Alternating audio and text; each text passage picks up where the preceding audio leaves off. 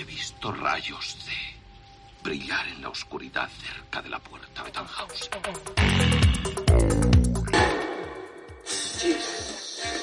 ¡Delante! ¡Llegó la hora de divertirse!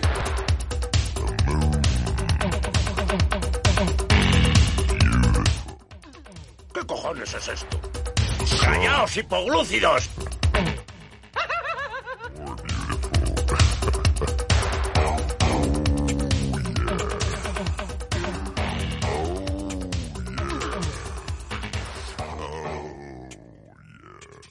Buenas noches, sabios y sabias. Eh, estamos una vez más eh, reunidos aquí en, en Amor y Compañía, eh, en, sesión de, de entrevista, nada de programa de humor, es entrevista.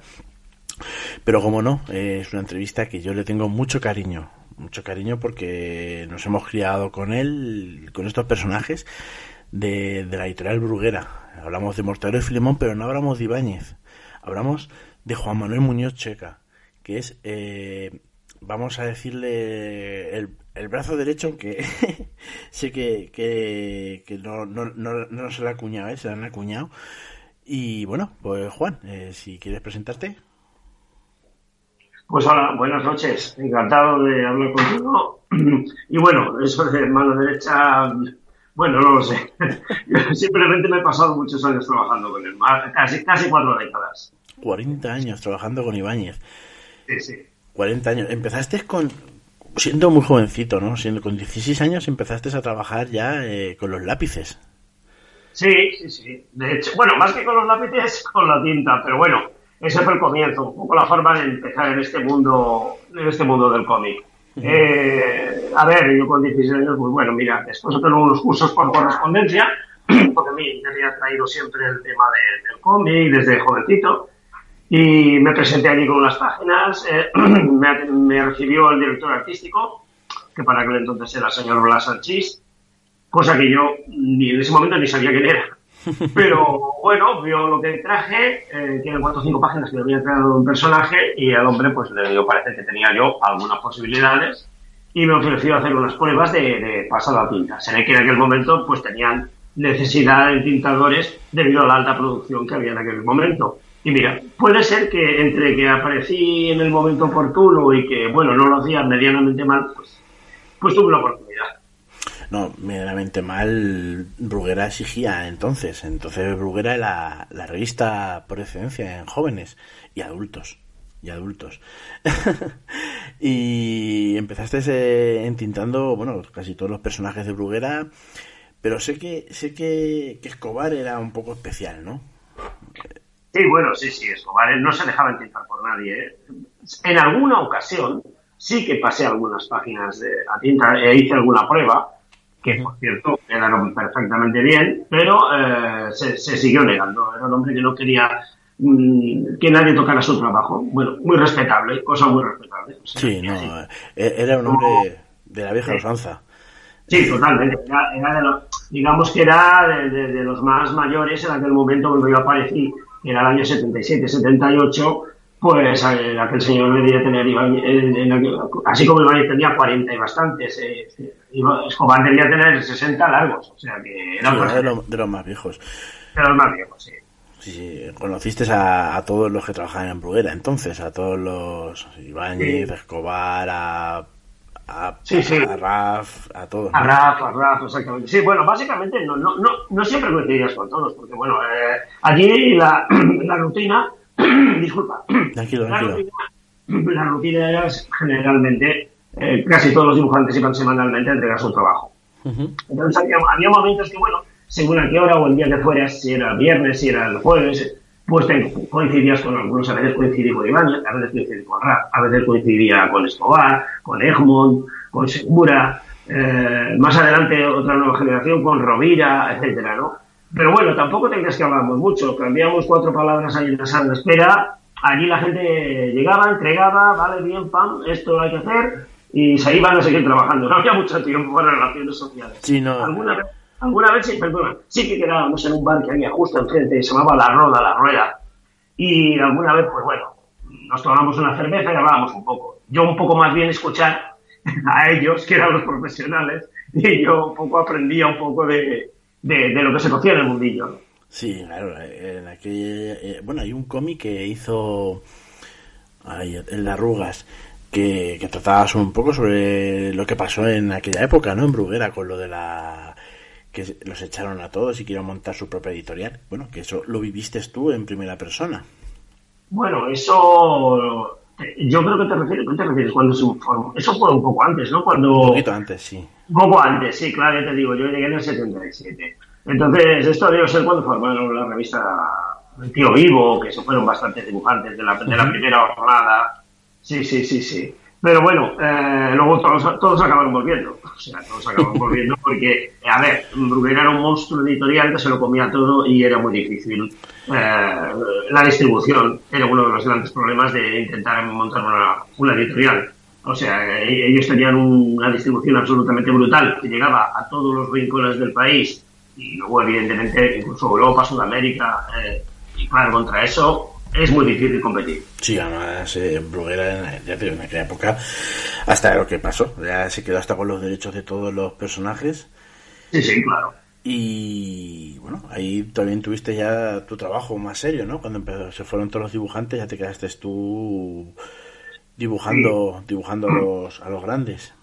A ver, hubo un momento ya que cuando Bruguera tuvo ya el conflicto, dijéramos, jurídico con Ibáñez, etcétera, y ya empezaba a tener problemas económicos, entonces Ibáñez se fue, se fue a Grijalbo, y durante un tiempo antes, eh, que estábamos así, con que sí, sí, que sí, no, que trabajo, que no trabajo, eh, se montó allí, la editorial montó el equipo, el Bruguera Equipo. El Bruguera Equipo consistía en eh, dos dibujantes, básicamente, que éramos yo y Lourdes Martín, una, una entintadora, tres guionistas, creo recordar que era, era Jaume Rivera, Jesús de Cos. Bueno, básicamente éramos como media docena de personas y, queremos, y nuestro objetivo, nuestra misión era producir páginas de Mortadelo, Rompetechos, eh, Sacarino, imitando el estilo de Ibáñez, porque como Ibáñez evidentemente ya se había ido, eh, había, había, que intentar mantener la producción como fuera. Claro, tenéis que estar al piñón. Y bueno, y, y la, la, las, el gag, el gag de la página principal, porque ya después de todo eso, bueno, has trabajado ya, como has dicho, con Ibáñez durante mucho tiempo, ¿el gag te encargas tú o se encarga Ibáñez? No, no, no, eso siempre. La parte, el guion siempre lo ha realizado Ibáñez. siempre, siempre. Digo el gag, el gag de la página principal, el chiste. De la, de la portada, sí, sí, sí, sí. No, no, las portadas, mm, excepto una época que él, eh, por cuestiones de salud, eh, estuvo bastante fastidiado, las cervicales y tal, mm, que hice yo... Hubo dos épocas, una, una en Bruguera, que todavía que hice yo portadas de Mortadelo, etcétera y otra ya fue la revista, ahora me estoy adelantando a los acontecimientos, la revista Guay. sí, ahora. Ahí, tuve que hacer también bastantes portadas. De todas formas, la idea, la idea de la portada en esos momentos era de él, ¿eh? Eso siempre lo, lo, digamos que el 95 o el 99% de las portadas las ha hecho siempre él, las ha pensado. Sí, sí, sí, sí. Y, y luego los pequeños chistes que son los que a mí me enamoran. O sea, porque ver una, ver una portada de Mortadelo eh, es, eh, es echar horas. O sea, hacerla, hacerla tiene que echar horas, pero verla es echar horas también. Porque me encantan los pequeños, los pequeños chistes. Eh, solamente lo he visto hacer a otra persona, que es a. Bueno, a dos personas más. A Franklin y a, y a Sergio Aragones. Bueno, claro, tiene, Sí, sí, tiene sentido lo de Franklin, ¿eh? porque es que Ibáñez siempre lo ha, lo ha admirado. ¿eh? Sí, es algo que públicamente, lo ha dicho. ¿eh? Sí, sí, no, no, no es un secreto, eso es un secreto a voces. Sí, yo sé que Botones Sacarino mama mucho de, de Gastón. Y, sí, Gastón Legal, sí, sí. Y, bueno, y su, incluso cuando le puso la chaquetilla a, a, a Filemón, sí. porque era, era Espiru.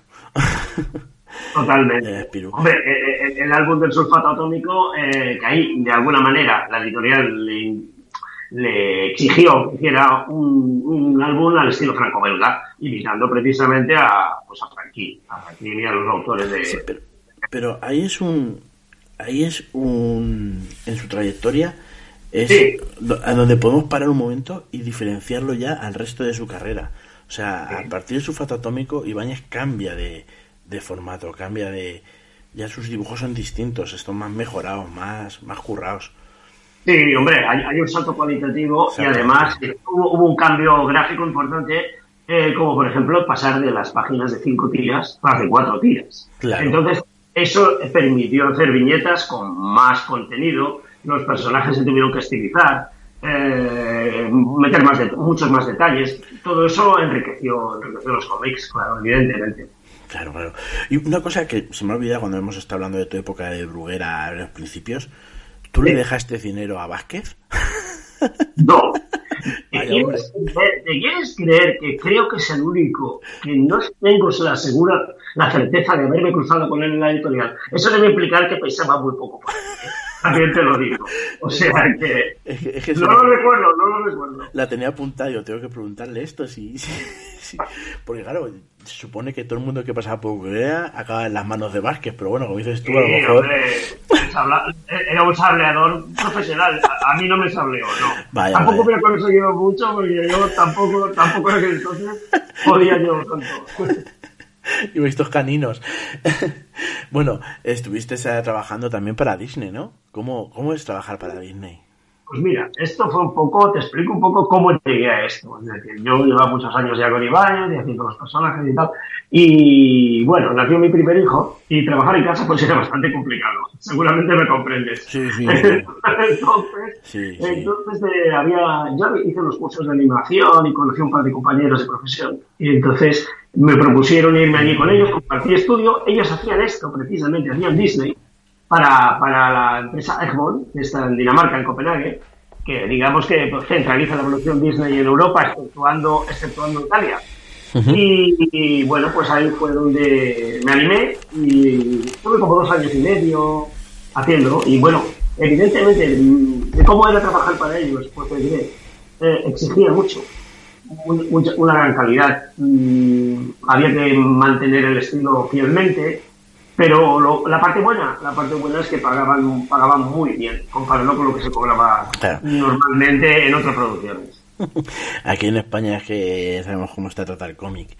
Tengo varios, varios amigos autores y bueno, ¿para qué? Vamos a hablar de, de eso. No, es la, realidad, tristemente, pero es así. Aquí el cómic eh, está muy mal. Y allí, en cambio, por Dinamarca y todos estos lados, pues es, te considerarían un dios. No, a ver, realmente, realmente no, no, yo estuve muy tranquilo con ellos trabajando, dos años y medio o algo más, pero hubo un momento que hubo como un bajón en la cantidad de trabajo y decidí volver otra vez con Ibáñez. Claro. Y Ibáñez es muy exigente, ¿verdad? Sí, sí lo es. Tiene que ser... Es, exigente con él mismo y con los demás, evidentemente. Eh, a ver, siempre en su relación conmigo, pues siempre ha, diferenciado muy claramente lo que es la parte personal de la parte profesional. Y si me tenía que decir esto, cuídate que estás yendo, o esto, lo mejor, me lo decía. No era muy habitual, pero de vez en cuando, mejor, eh, con la costumbre, te, te, acomodas y acabas mm, relajándote un poco, ¿no? A la hora del trabajo. Claro. Claro, no, no, imagino además eh, unos personajes que llevan 60, 70 años. 65 creo que era el de 65, exactamente. En marcha y que sigan eh, frescos como... No frescos, sino más frescos aún que como las primeras veces, porque eh, yo he leído clásicos y bueno, pues están guay, pero eh, no tienen la frescura que tienen estos, eh, el humor visual, el guion ese tan... El guion sigue haciéndolos él, ¿verdad? Sí, sí, ya te lo digo, te lo garantizo, al 100% los guiones son de él, siempre lo sé. Joder, o sea, es que está, está al día de todo. Eh, Ibáñez tendrá que tener ochenta y tantos años. Pues creo recordar que ha hecho este año 86, 86 creo recordar. años. No me equivoco, ¿eh? Y sigue con el lápiz en la mano. Pues sí, sí. Bueno, hace ya un tiempo que, bueno, como ya sabrás o ya te explicaré, eh, no tengo ya contacto con él, pero sí, sí, ahí sí que lo que pasa que evidentemente, eh, conforme iban pasando los años, eh, pues se fue reduciendo la producción y de hacer cinco álbumes anuales pasamos a cuatro, luego a tres, bueno, es así. él, supongo que claro, tiene un límite humano, ¿no? Entonces Eh, bueno, que ahí sí, ahí sí, este, cuando casos muy concretos, Jan, Jan, por ejemplo, se le acerca en edad también y está en activo. Y, por ejemplo, pues Uderzo mismo realmente hasta hasta no hace mucho eh, también estuvo trabajando. O sea, que sí, sí, sí. es, sé que estuvo problemas de visión y que estaba jodido de la vista, pero... Claro, claro, claro. Pues sí, con dos cojones. Como dicen aquí en Albacete. Sí, sé que, bueno, también has tenido tus, tus pinitos en la en el cine, ¿no? Has hecho, bueno, cine, animación. Has trabajado en bueno, animación. algo, algo de animación. bueno, a consecuencia de estos cursos, bueno, quise abrirme un poco el campo profesional y bueno, hice algún, algunos planos, algunas secuencias de la primera época de las trellizas, esa serie que, bueno, parece que tuvo bastante éxito. Oh, que sí tuvo. La, mi sobrina me las hicieron tragar enteras, sí, sí. Pues hice, hice, algunas secuencias, pero francamente eh, se pagaba mal no tengo que decir así. O sea, la, cantidad de horas invertidas para lo que cobrabas aún era peor que en el cómic. O sea, que volví otra vez a, a, la viñeta y lo dejé. Lo que sí que he hecho eh, hace ya unos años, ahora nueve, diez años, estuve un tiempo, un par de años haciendo storyboards. Storyboards para Neptuno Films, para algunas series así infantiles. Y bueno, ese fue otro, otro campo distinto que, que, que probé también. O sea que Claro, No, eh, me imagino que habrás probado un montón de cosas. Y, pero siempre volvías con, siempre volvías con Ibáñez. Sí, sí, volvía hasta que, hasta que dejé de volver. Sí, hasta que tuviste el pequeño percance, bueno, pequeño percance, porque al final tuviste que, que, que te reconozcan que estás trabajando y que eres, que eres, es que es lo más normal del mundo, es que eso... Mira, es, es, muy sencillo, es muy sencillo, simplemente cuando Random tomó el control de los derechos y, y empezamos a trabajar con ellos, Hombre, el primer álbum que editan, pues me sorprende ver que sale acreditado el colorista y el, rotulista, que es la misma. No, el colorista, el colorista y maquetador. Y digo, dije, hombre, yo creo que yo debería también salir acreditado, me parece de justicia. No, me, dijeron que por supuesto que sí. Bueno, pues, tenemos que hablar con Ibáñez, hablaron con él, y bueno, al final parece que llegaron a un acuerdo y empecé a salir acreditado. Por fin. Después de casi 30 años, casi 40 años. Así, como en el cómic, así como en el cómic americano sale todo el mundo acreditado, es sorprendente que, ya no digo solo en el español, en el europeo también, ¿eh? pero bueno, es una página de cómic americano, sale el editador, el rotulista, el, que ha dibujado el lápiz, el que ha hecho la traducción, todo el mundo. Te cuidas hasta que trae café. Sí, sí, sí, sí. Bueno, es que de justicia es un trabajo en equipo. No se nos ha de olvidar, ¿eh? Sí, sí, no, no, si aquí trabaja todo el mundo en equipo. O sea, tú apoyando, porque está claro de que tienes que apoyarlo eh, en sus dibujos y, Bueno, conseguir, conseguir mantener el nivel, de calidad, que es lo que el nivel de calidad, porque es que ahora, ahora yo veo dibujos tuyos, veo suyos y sinceramente eh, no sé distinguirlos. Bueno, Hombre, yo, yo, sí los distingo, pero bueno, comprendo, que, comprendo que para una, una, persona, bueno, un poco eh, que no está metida tan a fondo como yo en el estilo y esto, pues, hombre, pues sea más difícil, sea más complicado. Sí, sí. sí pues, neófito como yo, por ejemplo, yo me pongo a mirar los cómics, eh, que los conozco, que los sé, y las portadas sobre todo, digo, me cago en la leche, me cago en la leche, si es que, pues si tú podrías firmar la hipoteca suya. pero, pero bueno, sigue siendo igual, o sea, sigue siendo... ¿Y ahora, ahora qué estás haciendo? ¿Ahora qué, a qué te dedicas? Eh, eh, pues mira, mm, después de que al comienzo de la pandemia eh, me recibí una llamada de la editorial que me comunicaban que no continuaba, según ellos, porque no era la persona adecuada. Mm, no sé cómo tomarme eso pues después de cuarenta y tantos años. vamos a ver, espérate, después de cuarenta años, eh, un momento, vamos a analizar un poco al oyente porque a lo mejor se ha perdido. Estás eh, trabajando con Ibáñez tranquilamente ya para la, casa Random House, ¿verdad? Exactamente, sí, la de... Que es una, editorial de estas series. Bueno, yo, diría que si no es la primera, quizá la segunda más potente a nivel mundial. Exactamente. Eh, hablando de, de cómics y libros que no sean Marvel ni DC. Hablamos de, eso. Y, y, estás trabajando con Ibáñez, llevabas en la pandemia pues 40 años casi, 38 por ahí. más o menos. Sí, supongo, supongo que, mira, debió ser una forma de... Quizá, quizá entre que veían venir la pandemia, veían venir la bajada de la crisis que se iba a producir, pues, de, de ventas, de, del negocio y tal, pues mira, no sé, por algún motivo que se me escapa, Sí, no, no, eh, no, no. Deci- decidieron que, bueno, pues que ya está, que buscarían otra persona. Posiblemente buscarían otra persona para ahorrar costes. No nos engañemos, porque al final esto es un negocio. Es así. Y bueno, pues ahora estoy haciendo, respondiendo a tu pregunta, eh, tras varios meses en dique seco buscando trabajo, eh, contacté con una agencia que trabaja para Alemania, para distintas editoriales, y estoy haciendo una serie que se llama Baby Blogsters. Mm, son cómics para preadolescentes y niñas, y son unas brujas, etcétera, familia bruja, como si fuera la serie aquella de los 60 embrujadas, pues lo mismo pero con chicas. Ah, pues o sea, estoy haciendo algo que no tiene nada, absolutamente nada que ver con lo que he hecho toda mi vida. No, pues no, no he visto nada. Mira que te sigo en Facebook de hace un montón de tiempo y un montón de, de años. De hecho, me, me daba miedo decirte que si quería hacer la entrevista, me va a decir que no. O sea, No, no hay ningún problema. Eh, y- no, mira, me- voy haciendo, voy trabajando, tampoco, tampoco me, me, me agobio, es decir, mira, hay veces en la vida que a veces los cambios son para bien. Bueno, pues mira, a lo mejor, a lo mejor, eh, mejor me convenía de alguna manera mm, desconectarme de, Claro. de- de- y no un, eh, casi, casi, casi como un apéndice suyo de tantos años de mi vida. O sea, que a lo mejor ha sido positivo para mí. sí, claro, no, bueno, es un apéndice, pero también ha sido como una especie de maestro. O sea, Sí, sí, evidentemente. si te corregía, si te guiaba, si te... Pues oye... Bueno, Que sí, que sí, es, es cierto. Yo, a mí te diré una cosa, ¿eh? yo he aprendido por mí mismo. Quiero decir que clases de dibujo no me doy nunca ninguna. Simplemente me decía, esto no está bien, hazlo así, punto, ya está.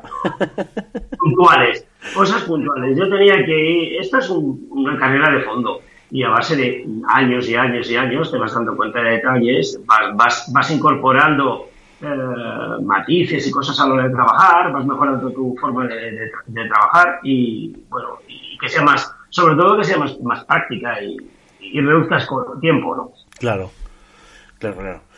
Y, y bueno, eh, a lo mejor eh, no has pensado hacer tu, tu propio comic book, o sea, tu novela gráfica, tu... Sí, algo, sí. sí. Me hace gracia esto de novela gráfica. Sí, bueno, es que decirte, Ahora decirte veo, eh, al tener tanto tiempo en la librería, ¿sabes? 10 años, al final acabas diciendo novela gráfica.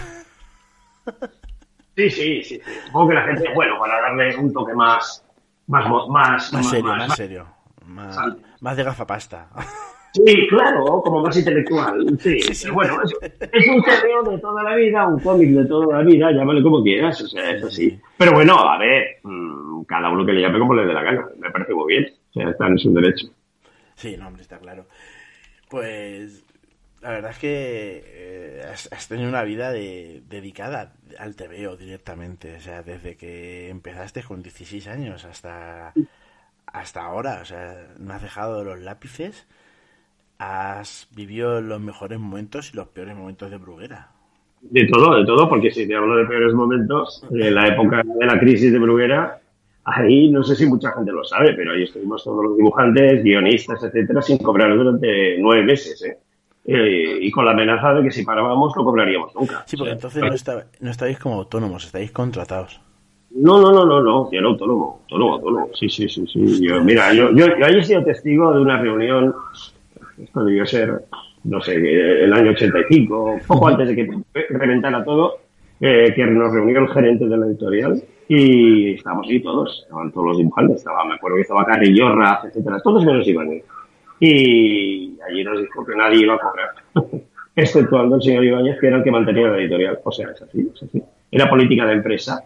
O sea que, y ya te digo, mm, hubo gente que nunca cobró las deudas con la editorial. Hubo gente que le quedaron a deber dinero de, de, de muchas, de muchos meses de trabajo. O sea que- No me jodas.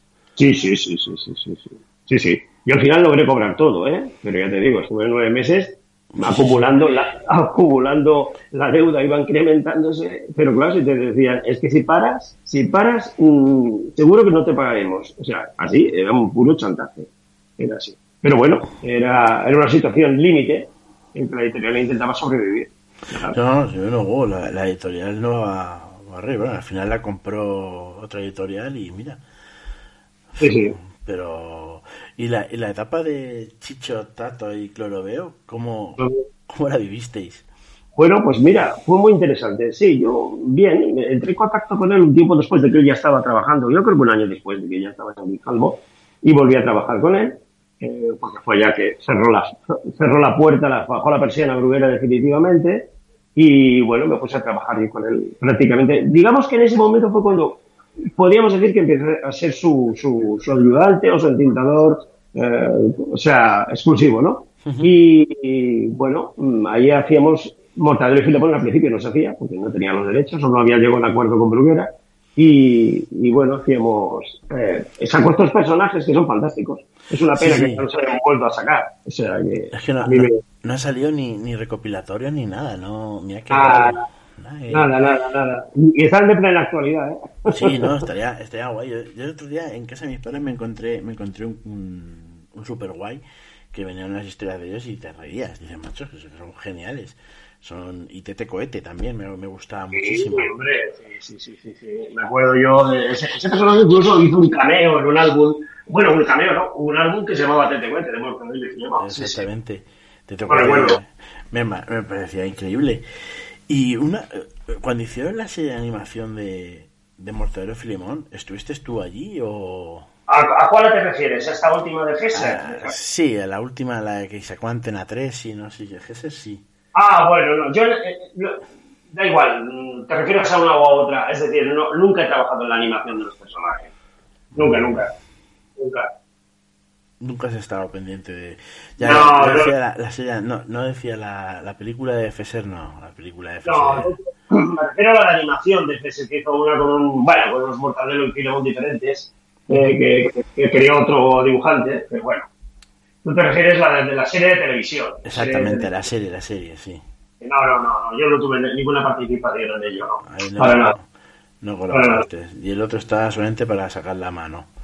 Bueno, sí, a ver, a ver, evidentemente lo que quería era beneficio. Claro, no, iba, no, no, Quería negociarlo lo mejor posible para, para, bueno, para sus derechos como es de justicia. Es así. Es así. No, no, sí, es que, es que lo que tiene que ser. Si él, ya digo, eh, para mí me resulta que es un genio, es un. Sí, hombre, por supuesto. Tanto tiempo con esos personajes, tanto. Es, es, es, un, es un récord, como decías antes. Realmente hay muy pocos, muy pocos que hayan logrado. Creo, creo que el otro día le, leí un artículo de que era sobre el creador Schultz, el creador de Snoopy. Te lo voy a decir yo. Que, que decía que era el dibujante la serie más longeva. Pues no, ya le ha ganado Morte de. Ya le ha ganado por, por años. Exactamente, es exactamente. Es así. La más longeva a, a nivel mundial. Por lo menos que yo conozca o la gente, en general la gente, la gente conozca. Ahora, ahora si te venía un chaval y te dijera, eh, Juan, eh, ¿qué me, qué, quiero ser dibujante, ¿Me, ¿me, das un consejo? ¿Qué consejo le darías? ¿Qué consejo le daría? Oye, no quiero ser malo. No, no, no. quiero ser Tiene, malo. tienes no que porque ser... me, pongo, me pongo en el lugar de cuando yo tenía esa edad. Yo le diría, adelante, con tu ilusión, eh, vas a tener, le, le, diría varios consejos. Uno, vas a tener que trabajar mucho, muchas horas. No pienses en sábados ni en domingos. Solamente piensa en mejorar cada día. Y eh, contra todo lo que algunos te digan, copia e inspírate en los demás los dibujantes que admires. Y a partir de ahí saca tu estilo. Eso es lo más importante. Que consigues un estilo de, definido y que te distinga de los demás. Y no puedo dar más consejos, simplemente mucho trabajo, mucho esfuerzo y que cada día tienes que aprender algo nuevo. Es lo único. Horas de banqueta.